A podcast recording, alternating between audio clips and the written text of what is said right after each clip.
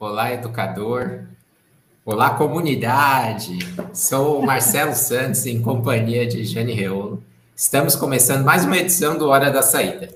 Vale lembrar, os episódios são ao vivo aqui, estamos fazendo episódio ao vivo, mas ficam disponíveis, disponíveis no YouTube, como também nos agregadores de podcast para você escutar. Spotify, Google Podcasts e Deezer. Hoje temos um, um, um convidado, Jane, que eu acho que ele é, é o. Ele, ele, ele, ele faz checklist com todos os outros convidados, porque a gente já chamou ATE, ele é ATE, a gente já chamou Poie, ele é Poie. A gente já chamou diretor, ele é diretor.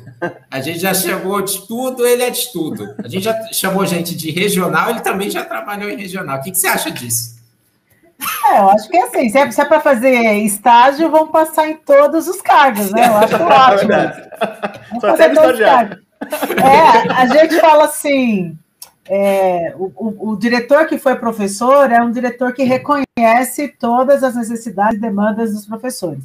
Um diretor que foi até conhece todas as demandas e assim por assim vai. Então, você chega no Fábio, a pessoa começa a falar: Olha, Fábio, porque não é fácil ser até ele, eu sei. Olha, Fábio, não é fácil ser professor, eu também sei. E, aí e isso dá uma, né, uma força danada para o seu poder de argumentação, não é, não, Fábio? É, Seja bem-vindo. Boa noite, que é um prazer, uma alegria estar aqui. Esse programa já está famoso já, agora, né? Tem que participar do programa. Na hora da saída, é uma alegria, galera. Fábio, para a gente começar, eu tenho duas perguntas para você. É, para a gente começar a aquecer as histórias, né? Que hoje a gente vai escutar muita história. Para você que está acompanhando o Fábio, é, para quem já conhece, vale a pena conhecer mais, porque ele tem.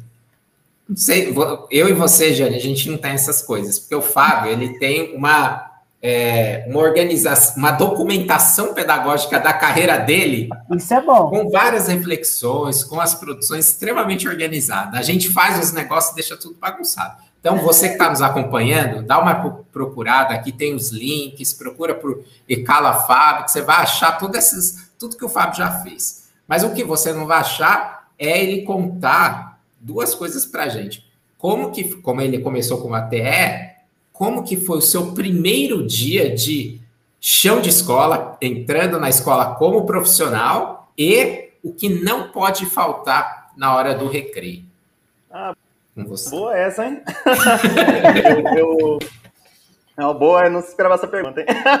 que na verdade meu dia não foi com o professor, né? Foi como a é, então. auxiliar técnico. Inclusive, eu prestei o concurso, porque na época eu já estava cursando a, a faculdade, né? A FPLESH, fiz, fiz letras. E eu perguntei lá na hora da escolha da, da, das vagas, onde tinha uma escola perto da USP. Ó, oh, precisa de uma escola perto da USP aí. Pra... Aí me indicaram a escola lá, eu escolhi, meio no escuro, não tinha nem noção. Só que caí, né? Uma escola boa eu pedi. Primeiro que a escola não era tão boa na época.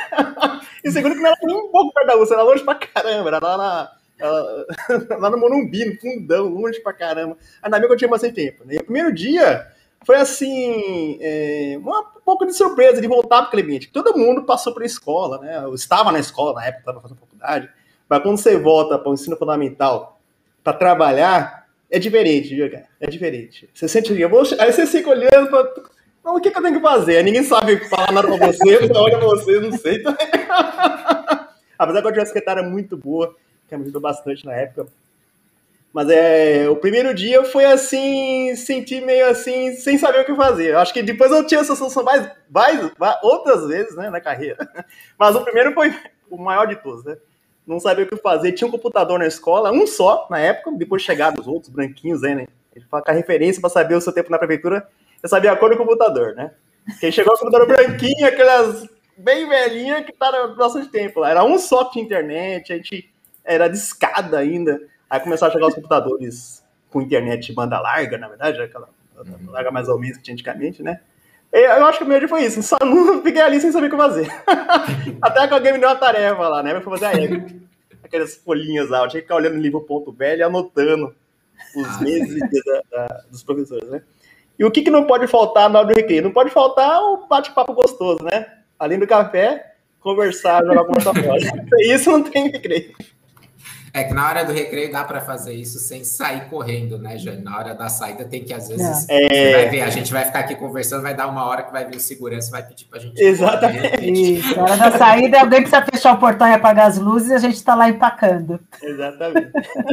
ô, ô, Fábio, você falou dessa experiência, desse início como, como ATE, você ficou um, quanto tempo como ATE, e desse período de ATE, e e eu acho que acho que tem duas reflexões assim. Primeiro, alguma coisa assim para você que aconteceu que foi de muito significativo, que foi talvez de muita aprendizagem, mas eu queria que você já pegasse alguma coisa e olhasse para o futuro assim. O que que dali é, que, que você fala, pô, é, o fato de eu ter sido ATE me ajudou depois a entender isso, a fazer aquilo, até ah, a ser professor, né? Que eu acho que isso. É... A, a, gente, a Jane falou alguma coisa de diretor de escola que precisa ser professor. A Lu Camilo teve um episódio atrás que estava aqui conosco e ela falava um pouco disso, a experiência de ATE que ajudou ela a ser professora. É, a Lu também foi ATE, né? E foi Ela também foi ATE. Está na gestão. É, não sou o único, não, hein? É, então. Mas eu queria que você contasse alguma coisa desse momento, dessas histórias desse momento como ATE, que é o mais lá de trás, e essas aprendizagens que ficaram para sua carreira. Depois. Eu vou começar pelo final, para aprendizagem, porque você me lembrei uma coisa, né? Que era comum ATE. Eu trabalhei mais em secretaria, né? Na época que eu fui ATE. Nas duas escolas que eu trabalhei foi José de Alcântara Machado Filho e a Jair de Almeida, onde depois eu fui professor também, a Jair de Almeida lá em Perus. É, uma coisa que eu, que eu experienciei com a TE é ver os alunos de castigo, né? Escutar o que eles falavam, as reclamações deles. Na hora que não tinha ninguém escutando, só tava eu lá na janelinha, Sim. eles reclamavam com a gente, ah, mas é injusto que o diretor não colocou aqui, a professora me mandou de castigo. É interessante como diretor, eu não escuto mais isso, né? Agora, agora eu sou o diretor que foi no castigo lá, né? então, é interessante que nem que você tem uma outra visão. É como se você olhasse por trás, assim, na máquina e ver, olha como é que é as crianças nesse momento, não tem nenhum professor, nem um diretor, que o ATE meio que se mistura ali nas crianças. Uhum. É interessante isso é uma outra percepção que eles têm. O ATL, o agente escolar, né? É Sim. É bem diferente, bem diferente. Atenção, é, essa, essa, outra visão. Mas assim, o que, que eu aprendi também, uma experiência que eu tenho. Eu trabalhei com o Carlão, um diretor lá do Iperus, né? Que inclusive, infelizmente, faleceu de Covid, né? E com ele a gente aprendeu essa questão do texto, né? Ele, ele também é de letras. Ali falava, ah, você fez letras, então você tem que fazer o texto perfeito. Ali todo o texto que eu fazia, uma, uma, simples memorando. Uma coisa assim não dá pra fazer, ele corrigia. Aí mandava revisar, aí passou dez vezes o mesmo texto. Comemorando dez linhas. Era uma coisa assim. É, essa questão da precisão do texto, é, aprendi sobre isso, né? E também trabalhei com a Marisa Botelho, diretora lá do Jardim da Vida também. É, uhum. E a Marisa era assim. É uma outra visão, assim, aquela questão do diretor de participar das conversas pedagógicas, né? Às vezes ela me ligava naquele tempo, a gente usava telefone, não era WhatsApp, não, era telefone mesmo. Até que eu comecei 15 anos atrás, 17 anos atrás. Ela ligava lá, ô Fabinho, eu precisava chamar de Fabinho, né?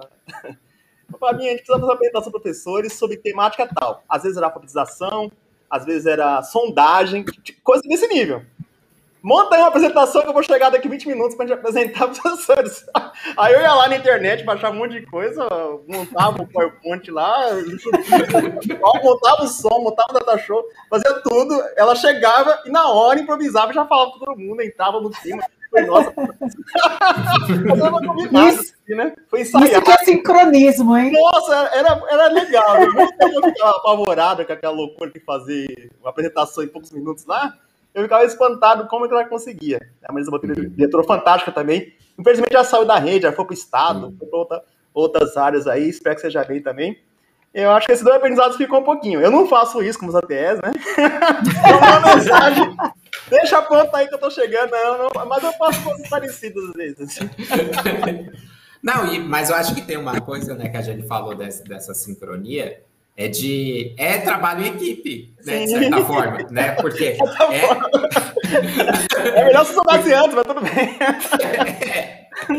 Mas, mas precisava confiar que quando ela chegasse ia ter algo, já, né? Já tá tudo pronto, né? já tá tudo pronto no final, né? E aí depois de ATE você você ficou que é assim, eu, eu na minha cabeça, pelo que eu conheço de você, você foi ATE, POIE Drede? Não, eu fui professor normal também, condição normal. normal. normal entre aspas, né? O que, que é um professor normal? Acho que normal nunca fui, não. Eu fui professor. O que, que te avalia? Professor normal e não normal. Mas mesmo quando eu fui professor normal, entre aspas, né? não era tão normal. Eu, eu era professor adjunto, né? Pra vocês lembram como é que era adjunto, né? Sei. Era aquela casa. Adjunto. É, mas praticamente eu era professor de sala. Eu tinha turma lá, não sei onde inventar essa adjunto. Até hoje eu tento descobrir, mas tudo bem. Era professor de junto, dava aula de língua portuguesa. Só que eu já tinha essa coisa de tentar fazer algo diferente, né? Então, logo que eu comecei lá no Fernando Gracioso, em 2007, 2007, olha, esse tempo, hein? como professor, eu inventei um projeto de teatro é, com os alunos, né? E não tinha esse negócio de mais educação, de projetos, né? Era, não tinha projeto, era voluntário mesmo. Eu ia ficar ali no horário com as crianças fazendo projeto. Fazendo ah, você ficava fora do horário eu fazendo... Eu não tinha essa noção que podia ganhar dinheiro. não, não, eu quero fazer, vamos fazer aqui e tal. Aí os alunos que montaram o teatro, eles queriam fazer, eles mesmos pesquisaram, a gente, a gente orientava lá, montou. Isso rendeu uma peça de teatro que tá no YouTube, inclusive, é o Zumbi Gracioso. Então, assim, eu fiquei um ano sendo professor normal e já fiz um teatro, em um ano, hein?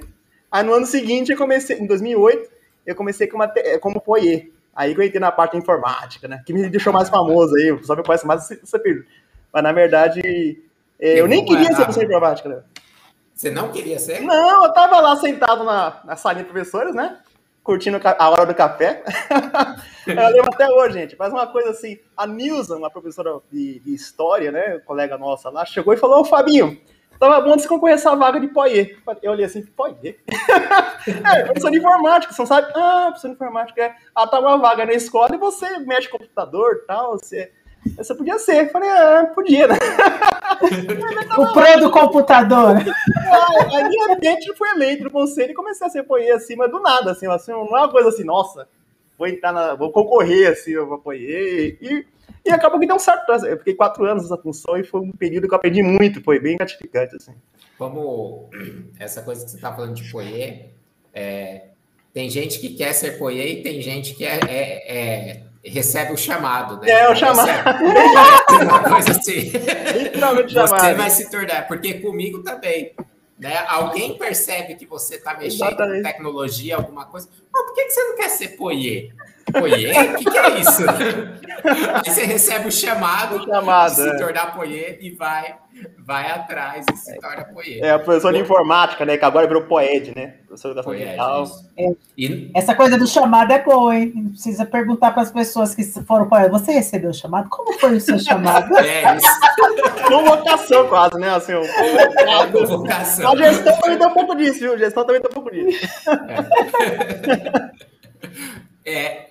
na época de Poie foi quando você desenvolveu os projetos educomunicativos. Também. É, tem um ponto interessante só para a gente partir para isso, para você contar, que o Fábio, ele dormiu com os alunos nos lugares, ele ia, ia para tanto lugar com esses alunos, fazia entrevista com um monte de gente, mas tem uma coisa que você comentou aí que eu achei interessante, que é a questão da linguagem, né? A gente está muito associado quase que não exclusivamente Educom a tecnologia, mas é muito mais a questão da linguagem, né? Sim, da, da, comunicação. Sim, sim. E antes você tinha trabalhado, você trabalhou no curto período como professor com teatro, é. que, que, entra dentro da perspectiva educomunicativa como uma linguagem, etc. Tal. Mas aí você vai como Poie e você já entra na onda, já recebe a picada. Educonja é diferente. Educom hum. é uma picada. Aí você se, se torna, então você tem é o chamado e a picada. É a picada. E a picada. Então, Normalmente, então... edu, é, é, a abelhinha do Educom circula em sala de informática. É. Aí você entra, ela te pica. Naquele tempo, mais que hoje, eu diria, né? Então, para tentar contextualizar assim. E quando eu cheguei lá na escola, né, tinha como virei poiê, aí comecei a mexer com informática, com as crianças. Aí eu comecei a dar aula para crianças dos 6 anos, de 7 anos de idade, na época, depois passou a 6, né? Até 60, que eu tava lá pro EJA também, gente. Então eu dei aula para uma faixa, uma gama de idade assim, absurda. Foi interessante pra caramba. Tava com punch, coordenação motora, texto, tudo isso. Só que tinha lá, encostado na escola, uma rádio. Depois com uma caixa preta, né? Depois que eu fui descobrir o que era aquilo, a rádio só que estava desativado há alguns anos. Inclusive, a escola Fernando Gracioso foi uma das primeiras escolas do projeto, né? Sim. O famoso Educom Ponto Rádio. E, mas tinha parado, a antena estava quebrada, aí eu fiquei brigando com a, com a diretora na época, a Maria Ângela, para instalar a rádio, colocar a antena, ligar. Levou um ano para ligar, um ano. Mas uhum. antes dela ligar, eu falei, gente, vamos fazer uma coisa assim ligada à rádio? Aí a gente começou a montar um podcast, que até foi chamado pelo Carlos uma apresentação lá, né? Só que na época ele me chamou para fazer essa apresentação na Câmara Municipal, falou sobre podcast, sobre é, áudio online e tal. É, eu nem, não sabia ainda o que era educomunicação. Foi nesse evento que eu descobri que tinha lá o professor Smart, aí falou educomunicação. Eu falei, ah, educomunicação? eu não nem sabia o que, que era. Isso me levou, anos depois, a prestar um concurso lá para o vestibular, né? E testar a licenciatura em educomunicação, isso é outra história. Esse lá do, do blog. E foi realmente mexendo com as coisas que como chegar nesse conceito dessa questão trabalho com a linguagem. E você falou sobre dormir com os alunos, né? Na verdade, a gente vê muito em filme americano essa coisa do acampamento, né? No meio do mato, ir na praia acampar, levar os jovens, ficar lá no meio da fogueira. Só que a gente está em São Paulo, né? A gente está numa terra aqui meio céu de pedra. Então, nosso acampamento, a nossa praia era Campus Party, né? Um evento de tecnologias que acontece em São Paulo desde 2008 e que as pessoas acampam. Tem barraquinha lá, tem, tem palestra. No AMB, que é um espaço enorme. Um espaço enorme. No AMB também, lá no, no Jabaquara, também, né? É, ou num dos dois, tem espaço. É. E eu, ia, eu fui, tive essa ousadia de ir com as crianças lá. Já acampou. Aí tinha que pegar a, autorização dos pais, registrar em cartório, mostrar documento, falar, oh, o responsável sou eu. Eu lá sou responsável, assim, não. Eu sou o professor normal que vai ficar com eles. é, foi, a gente comia, é, vivia de comer aqueles, aqueles habibs lá, que horrível lá. Era assim que a gente vivia lá, pra poder passar a semana com os pais. Foi, foi uma experiência interessante, né? O, para Campus Party, eu não sei se foi no ano que você dormiu, que eu fui com a Ana Paula. Com foi 2010, né? Não foi que vocês foi? Com foi 2010. É, que foi de trem, eu lembro. É. Seria melhor, porque a gente foi embora, a gente saiu, foi do Imigrantes, a gente saiu umas 5 horas, 6 horas, estava eu e a Ana Paula, que já participou aqui do, do Hora da Saída, lá na Estação da Luz, com cinco, seis crianças de seis anos, de cinco, seis anos, às seis horas da tarde. Nossa. Tentando não fazer com que elas entrassem no vão. Né? Nem dava, porque estava tão Tem que segurar para não perder. Segurar para não perder. É, ainda é fácil, porque a criança né, só sumiu. Criança que não era nossa. É. E você ainda estava tudo burocrático. A gente não. A gente, a gente chamou as crianças, as famílias aceitaram. não tinha nada, assim, sabe? Não tinha nada. Não tinha nada. Não tinha documento nenhum. Uma é. loucura. O, o, e aí, no, em outros lugares, você também chegou aí em relação com a sua, com a sua equipe? Ah, sim, sim. A, gente tinha, na verdade, várias equipes. A principal é a turma do, do, do Pedro Henrique, da Jéssica Bruna, do Wesley, O Wesley a gente chamava de Fábio Júnior, que ele, tudo que eu fazia ele copiar. é um colega meu, todos eram meus amigos depois, né? Inclusive ele virou professor de música, o Wesley. e essa turminha era mais presente, mas tinha vários alunos. A gente foi em Céu, a gente foi na Bienal do Livro, era, era sempre batia ponto melhor no livro, né? Mas o melhor era Campus Park, a gente podia dormir, passar a semana toda. Os outros eram eventos mais pontuais.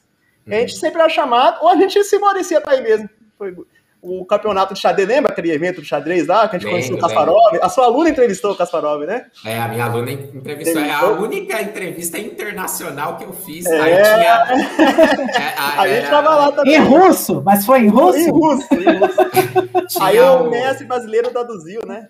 É, tinha. É, era um, um, um, cara brasileiro, aí colocaram a minha aluna na, num, num banquinho para ela ficar mais alta para poder entrevistar o Kasparov. Aí ela fazia a pergunta, o cara traduzia, ele respondia e traduzia. Que orgulho, viu? Que o Kasparov é um dos caras que eu admiro pra caramba, que eu na juventude também usava xadrez. É um... Nossa, lendário.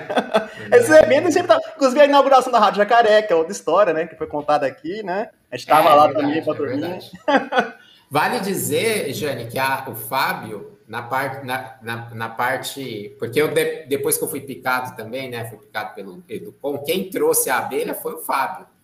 Eu, eu conheci. Você tá fechando.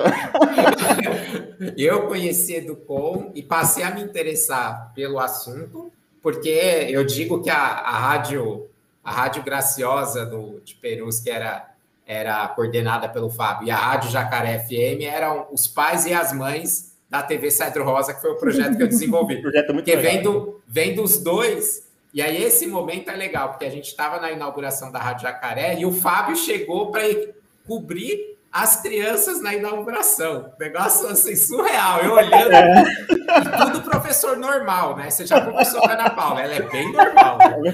É bem normal. Ah, foi, foi mágico aquele evento. Nossa, cara. Foi bem legal, foi bem legal. Eu tenho uma pergunta, Fábio, de educomunicador para educomunicador.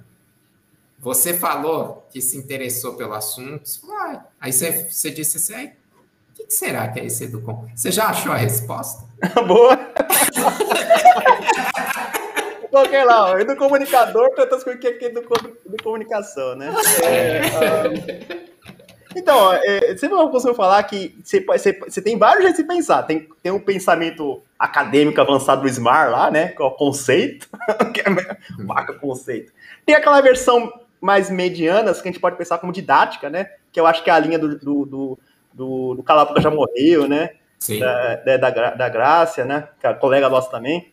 E tem a linha mais básica, que é a prática, que é a que a gente faz. Eu acho que no, no, nos três níveis, no, às vezes tem acordo, às vezes não tem acordo, mas o importante é o resultado. E para mim é educação, né? Essencialmente educação, mas do jeito que o Paulo Freire falava, que educação, comunicação é educação, educação é comunicação, né? Acho que o Paulo Freire falava isso, né? Que, é, que é, é, nesse sentido, a comunicação é quando você consegue educar do jeito certo, que é, que é comunicando, dialogando, conversando. Aí é comunicação. Fora disso, já não é. Aí você pode falar de media education, de mídia educação, mídias na educação, ok, mas não é da comunicação. Para mim, a comunicação é quando chega naquele ponto que realmente as pessoas estão conversando. Com qualquer meio, com imagem, com vídeo, com, com teatro, que seja, mas que todos estão participando juntos. Não, tem a, acho que uma das palavras-chave, acho que é, é, quando você fala, para mim, é o diálogo, né? O diálogo, é. As pessoas precisam estar em diálogo. Então, é. a gente aqui está em diálogo. Então, eu acho que a gente, acho que dentro dessas perspectivas, né, e, construindo sobre, tem uma coisa que eu, que eu junto da educação infantil que eu aprendi, é, é, em relação às crianças, que é o diálogo é, interessado, que é o diálogo sério. Então, que você está de fato conversando sobre algo, não, não está só batendo papo. E aí, essa conversa, porque é difícil, já é, é um desafio fazer com adolescente. Muito. E isso a gente não, não, não percebe no cotidiano. Fazer uma conversa séria com adolescente, de ter um, um, assunto mesmo, é um desafio. Imagine com criança, de você ficar sentado, de fato, conversando seriamente e não dando ordem. Ah, vai pegar seu lanche, vai brincar, pula, vai para o parque, mas você ter um assunto mesmo conversando. Né? Eu acho que esse diálogo é a essência né, da prática e do comunicativa, né? a construção. É a essência. Né? E como você falou, não, não precisa de tecnologia para isso. Pode ser ali na, na hora do recreio mesmo, na hora da aula, na hora, qualquer Sim. hora, né? É. Sim. E o. Aí, Fábio, você, depois de Poyer, depois de, de ser, ter sido beliscado pelo não, tem como que é que eu falei? Até esqueci. A picada da educomunicação. A picada da educomunicação. Picada da educomunicação. Ele recebeu o chamado de Poyer e depois é. foi picado pela é. educomunicação. Aí, é você, você foi parar na DRE. É. E aí, deixa eu te contar que eu não sei se nunca, não sei se eu já te falei isso, as confissões aqui. Quando, porque Jane, ele foi parar na DRE e quem indicou fui eu. É, o culpado. eu sou o culpado. e aí, quando veio, quando veio esse segundo chamado, vamos dizer assim, quando veio com a ideia de trabalhar na DRE, não era nem, vieram falar, conversar comigo, não era nem exatamente trabalhar na DRE, mas era fazer parte, né? Era início do, do governo Haddad, fazer parte de, de algum lugar. Eu me interessei para ir para o céu e aí tinha uma conversa, Fábio, em relação à implementação do Mais Educação São Paulo, ah, é. né? Na verdade, o Mais Educação do governo federal, que é os macrocampos, etc. E aí me falaram assim, ó, você tem alguém que pode se envolver com mais educação? Eu não sabia que era para ir para apenas que era para ir para informática. Era, eu achei que era uma coisa à parte. Aí eu falei, ah, tem o Fábio. Aí depois que, acho que foi meio que formatando, formatando para você ficar de fato é. na, na tecnologia, né? É, então, para quem não sabe, a DRE, né, a Diretoria Regional de Educação, é um órgão intermediário entre a CME, que é São Paulo é tão grande, gente, que tem que dividir regiões, né? É verdade. é, a, são a 13? Nossa é, são 13 vezes. Eu sou e continuo sendo desde que. Desde... É, ainda são é, ainda são 13. É. Ainda Continua são 13, número cabalístico. É. Eu tô e, na estamos no 13 episódio. Vale registrar aqui também. Eu tô na Dre. Eu comecei na, é, eu comecei na Dre pro Tantan, primeira escola que eu trabalhei, mas logo depois mudei pra Dre Pirituba, porque hoje eu não saí mais, né? Do segundo ano diante na, na prefeitura, eu tô na Dre Pirituba. Aí eu fui parar na Dre em 2000, 2000 quando foi mesmo? 2000 2012? 2012, né? Fui é. parar na Dre por indicação do Marcelo, que me indicou lá. É, aí, me, quando viram meu currículo, São Antônio, São Antônio pegou meu currículo assim e falou: Nossa, mas você foi poiê, né? O pessoal da classe manja de, de, de, internet. De, ah, você é tique, então. Eu não queria tique. Né? Esse tique nervoso aí, gente, o pessoal me vê e pensa que eu sem mexer computador, né?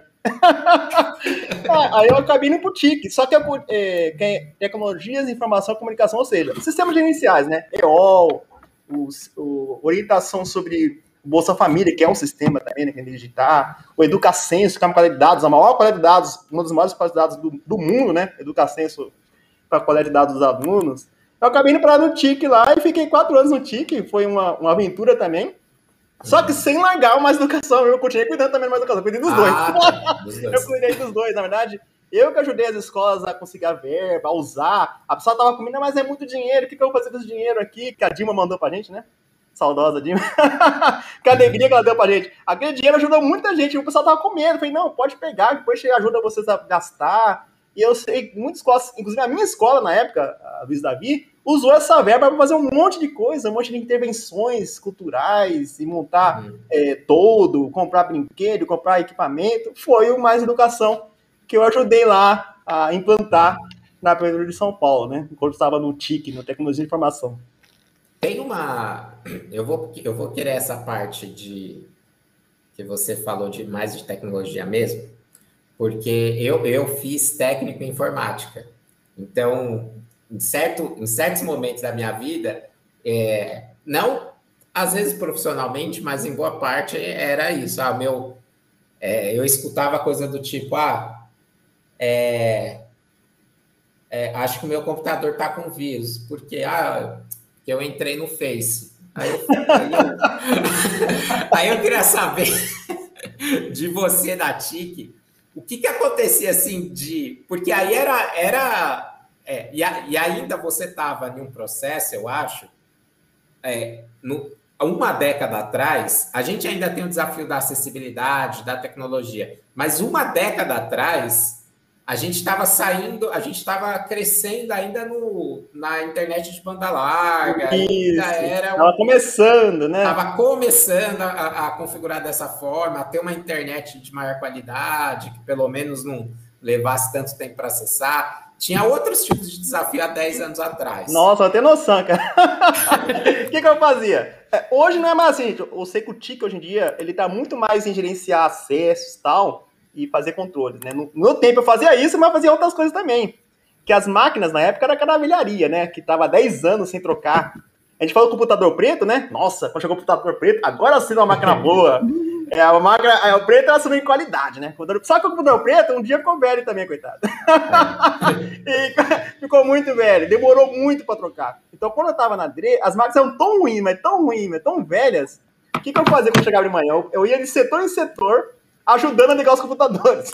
Aí eu tinha que tirar poeira, ligava, mexia daqui, mexia dali, fazia funcionar. Aí depois passava de novo quando chegava o funcionário para poder é, liberar a senha, que a gente perdia a senha, esquecia, bloqueava.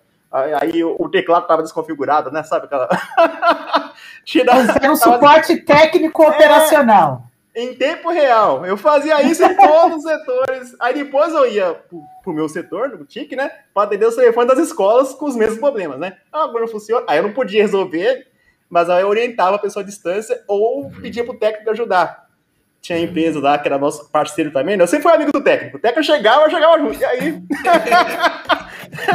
já tentava descobrir a senha, os acessos, os telefones para pedir tirar dúvida, já levava camarada. Alguns eu tenho contato até hoje, inclusive, né? É, é, é, então era isso. A história para contar é que tipo, eu corri o dia inteiro para tentar fazer aquelas máquinas funcionarem. Hoje não, hoje é tudo Dell, novinho, maravilhoso, lá, tal. Uhum. Mas meu tempo não era assim, não. Você chegou a pegar. Não, isso quando você chegou já estava tudo preto. Os computadores, eu ainda tinha computador branco. Não, na Adre já era, mas eu já estava velho já. Ah, tá. na já escola, era. sim, na escola eu peguei e quando abriu a caixa, tudo novo, cheiroso, maravilhoso. É. É, mas aí um dia ficou velho, né?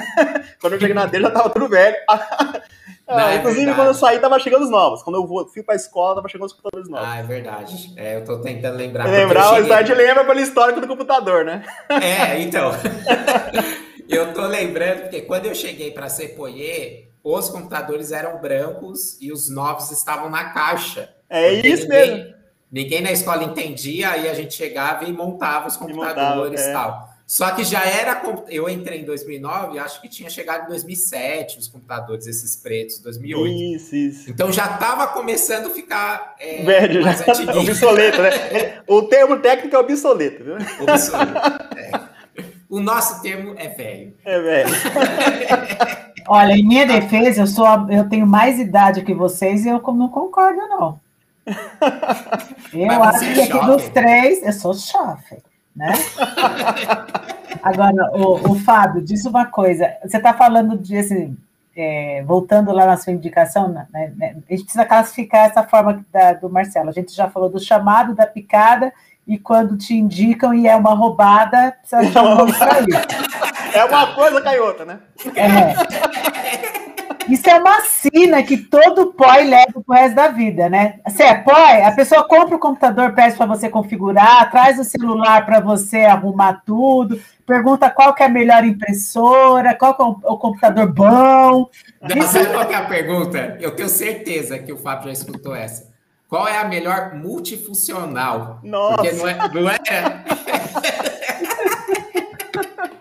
Nossa, muito personagem. A impressora dá uma raiva, impressora que. Não tem uma que funciona direito, né? Mas. ai, ai, ai. O... Você ia perguntar alguma coisa, Jane? Eu acho que eu cortei você. Não, era mais isso mesmo. Se isso é sina de todo pai, e ele acabou sendo oficializado nesse papel, né? Sim, de ser o cara é. da informática. Até hoje. O pai é... Então, o pai é chamado do cara da informática, a mulher é. da a pro da informática, e a gente não é mas você acabou indo e assumindo o fato de ser. E aí, assim, hoje, com essa questão do ensino remoto, de, de todos esses olhares para a informática, como é que você vê isso, né? Alguém que já passou por toda essa, essa então, sensação da, da necessidade da tecnologia, quando a tecnologia virou necessidade para todo mundo. A Mariana, a Mariana falou, ele é, né? Pior que é verdade, eu incorporei tanto, cara, que apesar que eu, não sou técnico informática, eu não fiz com informática, eu não sei nada de informática, é verdade. Né? Só que quando fuçar, eu meio que sei fazer funcionar. Se tem uma máquina parada lá, até aquele dedo mágico chega lá e faz funcionar. Mas vamos E isso vale um pouquinho para os sistemas também. Na verdade, quando chegou o Glass 1, né, o ensino remoto, a minha escola já estava fazendo um teste, vamos dizer assim, né? Tentando usar dois anos antes. Eu sempre falo isso, ó, gente. Dois anos antes da prefeitura a minha escola já tinha feito parceria com o Google. A gente tem um site lá escrito Escola Luiz Davi, que é um, domínio, né? escolaluizdavi.com, que é uma parceria que a gente fez com o Google. A gente, já tinha o um antes. A gente fez testes, fez... ganhei uma formação do colega Renato, né? Da Fire Education, que é o meu colega também. Ele foi lá de graça, fez formação com os professores, ou seja, só que eles não quiseram usar. É, eu ofereci, falei, vamos aprender, vamos usar, vamos fazer ensino, um ensino híbrido, né? Eu não falava de híbrido na época, né? Eu pensei em tentar usar aquilo como lição de casa as crianças fazerem em casa, atividade. Além do horário da escola, né? Além a complementação do horário, é, da escola. Dois anos antes, hein? Só que não foi pra frente. O pessoal achou, ah, isso não vai dar certo. Mas, é, falei, tudo bem, não vou brigar ninguém. Dois anos depois veio a pandemia, tá todo mundo tendo que fazer na marra. Aí você fez, aham, eu disse, eu falei. e outra, não vai sair, não vai acabar agora, gente. Eu falei, não, veio pra ficar, viu? Mesmo após passar a pandemia, que ainda vai demorar um pouquinho, né? Vai continuar, porque é algo que vem para ficar, a gente não pode negar. Então, a gente pode colocar no seu currículo Fábio Profético. É. Mais essa ainda, hein? Mais essa, né? É, chegaram os TAPs agora, as crianças estão tentando usar, né? E a gente tá tentando, assim, vários TAPs bloquearam, né? Agora tá a onda do bloqueio.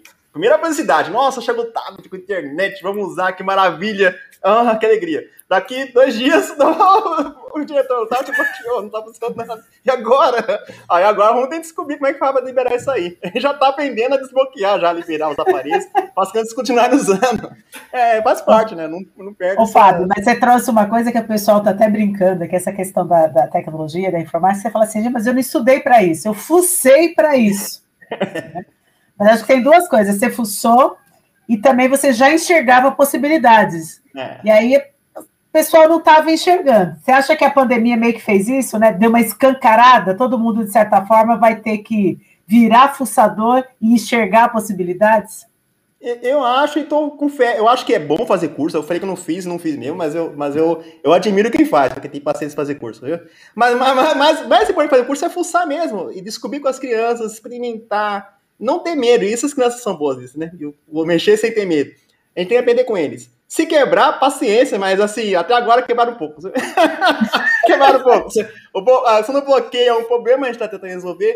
É, mais do que o curso, do que aquela forma, a educação formal, fuçar mesmo, descobrir juntos é um caminho sem volta. E não só para os aparelhos, o tablet, a câmera, né, o gravador, mas para os sistemas também, né? O Glazum, que é um tipo de sistema, os aplicativos educativos, que tem vários aí, as, é, os podcasts, né? Tem um aplicativo que ouve o podcast mas tem aqueles que faz podcast, que é mais interessante ainda. É, aí que entra o Educom, né? Você não é só consumidor, você tem que ser um produtor também. Cada criança, cada escola, uma agência de notícia, como diz o Carlos, né? É, é o nosso sonho, eu acho possível e acho até necessário para garantir pluralidade de ideias, né? Várias visões diferentes abertas aí. Acho que. Mas você está falando. É, peraí, só, cortando, Marcelo. Você está falando muito como quem está lá na educação e como gestor, né? E essa questão da tecnologia e a gestão? Como é que você está vendo? A, a, pergunta, Jane, a pergunta era justamente essa, porque o que, porque ele nesses bilhares de registros que o Fábio fez, ele fez essa pergunta que ele vai responder agora pra gente. O que acontece quando o comunicador vira direção escolar, vira diretor Ó, oh, devia fazer um livro com esse tema, hein? Porque... É, é, isso aqui... É um sonho, como o. Aqui, ó, no livro, você faz as reflexões acadêmicas. Aqui você vai contar as histórias que, que aconteceu quando. Então, o que aconteceu? Quando, é, quando a picada foi outra. Agora precisa achar outra categoria para virar diretor, é, né? Porque ele, você perde sei lá, a rasteira, alguma coisa assim. ó, uma verdade, ó, por que, que eu cheguei? Primeiro contar por que, que eu cheguei a ser diretor, né? Foi também meio por acaso. Foi assim, nossa, eu nasci pra ser diretor, tava na faculdade, sempre sonhei ser. Não, não, a gente nunca sonhei ser diretor, de verdade. eu nem queria ser professor, nem queria ser professor. Quando eu virei professor, foi assim, eu, eu fiz letras porque eu gostava de texto, passar literatura. Aí eu fiz, eu vou fazer letras. Eu gosto disso, eu acho legal. Não vou fazer direito, não, vou fazer letras. Aí eu fiz letras. Foi uma delícia, adorei o curso. No meio do curso, eu descobri que queria ser professor, porque cara, o cenário foi legal, eu gostei, falei, quer saber, eu acho que deve ser legal ser professor? Virei. E diretor foi um pouco isso também. Eu estava lá na, na, na, no TIC, né, no setor de tecnologias, uhum. atendendo gestores, geralmente secretários e diretores, assistentes, né, que eu atendia principalmente, né, e, e vi para não é tão ruim assim ser gestor, não. tem alguém que ajuda lá na André, agora não tem mais uma, daqui a tempo. alguém que ajuda, que orienta. E eu vi que, que o, o cargo que eu tava lá era designado, confiança, dependia de alguém para me indicar, para ficar lá. Eu falei, Sim. não, vou ter um cargo meu aqui para manter o salário, mais ou menos, a ser um pouquinho melhor. E acabei fazendo pedagogia durante meu tempo na André. Eu fiz pedagogia uhum. naquele período passei, por sorte teve o um concurso com a Haddad abriu, ainda bem, e passei. E agora virei gestor, né? O que acontece? O que, que quando é do comunicador, um pretende de comunicador, vida de gestão, né? Primeiro ele tenta é, soldar um ambiente, que é o que eu fiz. Eu passei um ano mais olhando, conversando com o pessoal, analisando, vendo que a escola tinha interessante e investir nisso. Que vocês conhecem, quem, quem tá crescendo deve conhecer também, né? A Semana do Estudante é um evento que a escola já tinha. Eu só dei meu toque lá, né? Dei aquela empurradinha para ir mais para frente, ampliar os conceitos, ampliar as propostas. Então, assim, eu acho que o comunicador é aquele cara que tenta agregar no que está sendo conversado na escola. Ele, que eu vim de fora, eu vim de outra região, não era daquela região. A minha região sempre foi Perus, né? E eu fui virar diretor em Taipas ali, que é pertinho, mas um pouco diferente. Eu vim de fora, um professor de outra região, vim da DRE, mas cheguei ouvindo e tentando agregar, tentando acrescentar. E da Semana Estudante, depois surgiu a Semana Dandara, né? Que é a mesma coisa, né? Só com uma proposta mais voltada para a consciência negra, para a diversidade e tal. E a gente já está tentando criar um outro evento, pensando em cultura indígena também. A gente está nessa vibe dos eventos. Então, o comunicador ele chega na escola tentando criar é, fatos de comunicação. Que continuou na pandemia. Na pandemia ano passado, a gente adaptou a situação, que a Semana Estudante é um evento grande, que envolve bandeira, desfile, é, é, tem uns grupos que fazem as atividades tal. Obviamente não deu para fazer isso, né? Mas a gente resolveu fazer em forma de lives, com uhum. convidados, com, com debates, apresentações. E foi interessante, cara. Foi legal. Tá sendo legal ainda. Você falou um termo aí que eu quero, é o fato, é, como que é, não sei o que, o fato de comunicação, é comunicacional, né? O fato da comunicação. O fato da comunicação. Não, é bem interessante é, é, esse, esse ponto, né? E aí, a, é, até em outros projetos, a gente vê que, assim, é, ganha-se muito quando você faz um movimento, porque ele gera, ele gera o diálogo, ele gera o debate, é, ele gera conversas das pessoas mesmo que, que, que mesmo às vezes até que desacordo em relação Sim. a mas gera um incômodo comunicativo, vamos é. dizer assim, para fazer as pessoas se comunicarem sobre aquilo, se deu certo, se não deu, se ah, eu vou assistir, ah, não vou assistir porque eu não gosto, né? Ele gera um movimento, então é bem interessante essa perspectiva. Isso né? acontece muito. Gerando movimento comunicacional na escola. É, na verdade, isso de gerar incômodo é desde o tempo que eu fui pro IE, viu? Que não. É, é, demorou. Porque demorou. ele já avisa, né? Ele falou, gente, se vocês me chamarem qualquer outra coisa, eu vou gerar incômodo. É, é, é que no, no começo demorou para ligar na rádio, mas quando me chamaram para fazer negócio do podcast do, do Carlos, pessoal ficou animado. Pô, chamaram ele lá na câmera, né? Pra falar do podcast. Vamos ligar a rádio. se arrependeram amargamente. e não tem nada que incomode tanto quanto o rádio, gente. É, o barulho, que eu ouvi de reclamação, o pessoal me odiava lá no Gracioso. Acho que até hoje mandei. É, e foi, mas foi maravilhoso, gente. As crianças colocavam música alta mesmo, música que eles gostavam, aí falava, aí tinha sorteio de livro, tinha, tinha contação de histórias tudo dentro da informática. Como é, é, a rádio ficou na informática, durante a aula, eles ficavam lá cuidando da rádio, eu dava aula Sim. eles cuidando da rádio, eu só orientava ali. Às vezes já abaixa um pouco, que tá muito alto, fazia isso. Mas o som rolava solto, é, foi divertido. E como diretor, foi aqueles eventos mais focados, não deu para colocar rádio o tempo todo, mas os eventos fizeram certo barulho, geraram um certo, uma certa provocação, assim. Ô, Fábio, a gente tem duas coisas em comum, né? Primeiro, ser aquela, aquele diretor que incomoda, o professor que incomoda, também já. E depois a gente incomoda tanto que se. Não que a gente não seja ouvido, né? Eu acho que a gente está incomodando porque a gente quer conseguir as coisas para os estudantes, quer que a escola é, faça o seu papel de escola, quer promover oportunidades, promover e para isso a gente incomoda tanto que às vezes a gente vai bater lá no secretário. Você também teve visita do secretário? É, tive na época do professor, né? Na época do Jair de Almeida, a gente chegou a ter visita lá no, no, no Jairo, não no Gracioso, infelizmente. Não deu para levar no Gracioso, porque o Gracioso já está escondido. Mas no Jairo a gente teve visita do secretário do senhor Alexandre. Encontrei ele em vários eventos também na época, foi muito bom. Pra você ter ideia da diferença, gente, na, na escola que eu, tô, que eu tô atualmente, a Luiz Davi, nunca receberam visita do secretário, nunca, desde que foi fundada. Será que a minha escola foi fundada em 74? É bizarro, né, para eu pensar. Foi fundada em 74, nunca recebeu visita do secretário, infelizmente. E aí, onde você levanta, conseguiu? É... Levanta a mão quem já recebeu visita de secretário da escola. e aí, só, só falando, gente. Do mesmo secretário. É, do mesmo secretário. Isso não é mera coincidência, não. Não é coincidência. Tem que chamar ele para ir falar que. Tá- vamos chamar, vamos chamar. Ô, Fábio, a gente está chegando ao, ao, ao final. E aí eu queria, você falou muito dessa questão da comunicação. Como que é comunicar-se à distância, né? Como é criar esse diálogo à distância? E, e aí falando um pouco do que a gente falou é, anteriormente de provocou, é, como manter esse diálogo à distância quando estivermos próximos? Porque esse foi o seu desafio lá atrás e agora a gente tem uma frase, né? Aqui não nas coisas que a gente faz, ela fala: a gente não pode deixar as pessoas, quando acabar a pandemia, queimar todos os computadores, jogar todas, jogar senhas fora. Como que você, como gestor, está pensando tudo isso em relação à tecnologia, que é o que você acabou mais desenvolvendo na, na sua carreira?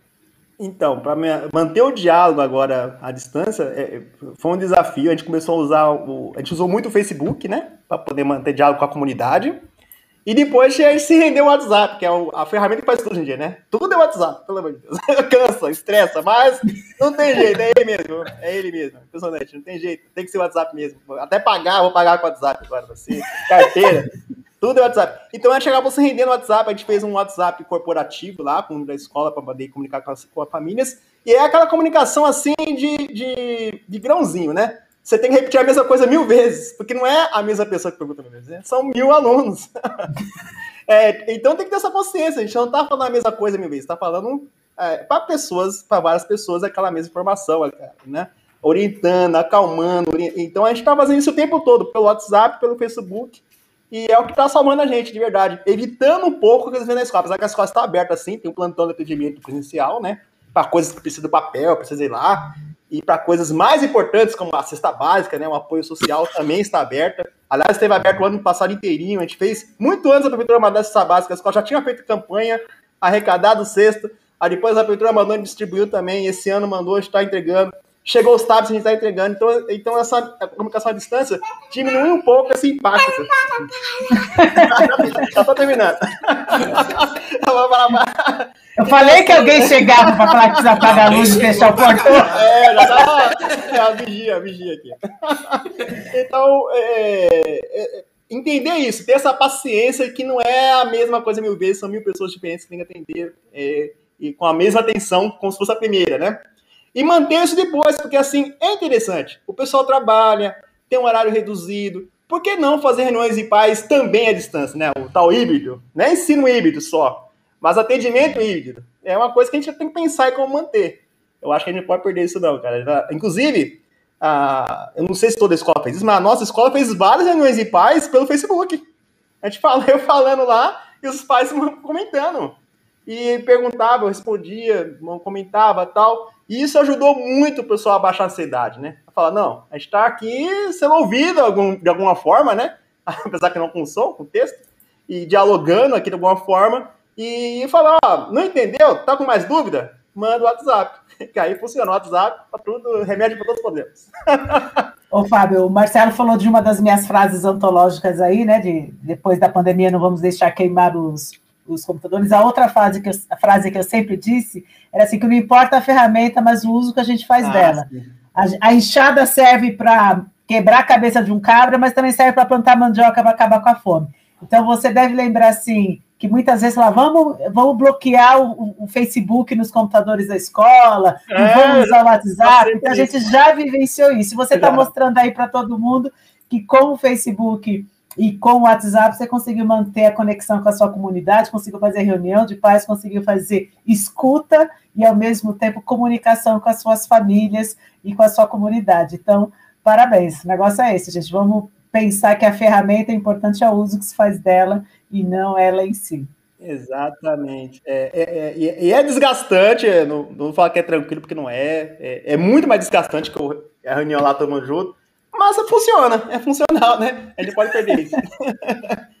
que bom. Vocês puderam é, perceber que a segurança, a guardinha Elisa, já veio, já veio pedir para a gente ir embora aqui, porque o pai dela precisa dar conta atenção. dela. Ela precisa de atenção. Ela já veio fechar o portão aqui para a gente encerrar a hora da saída.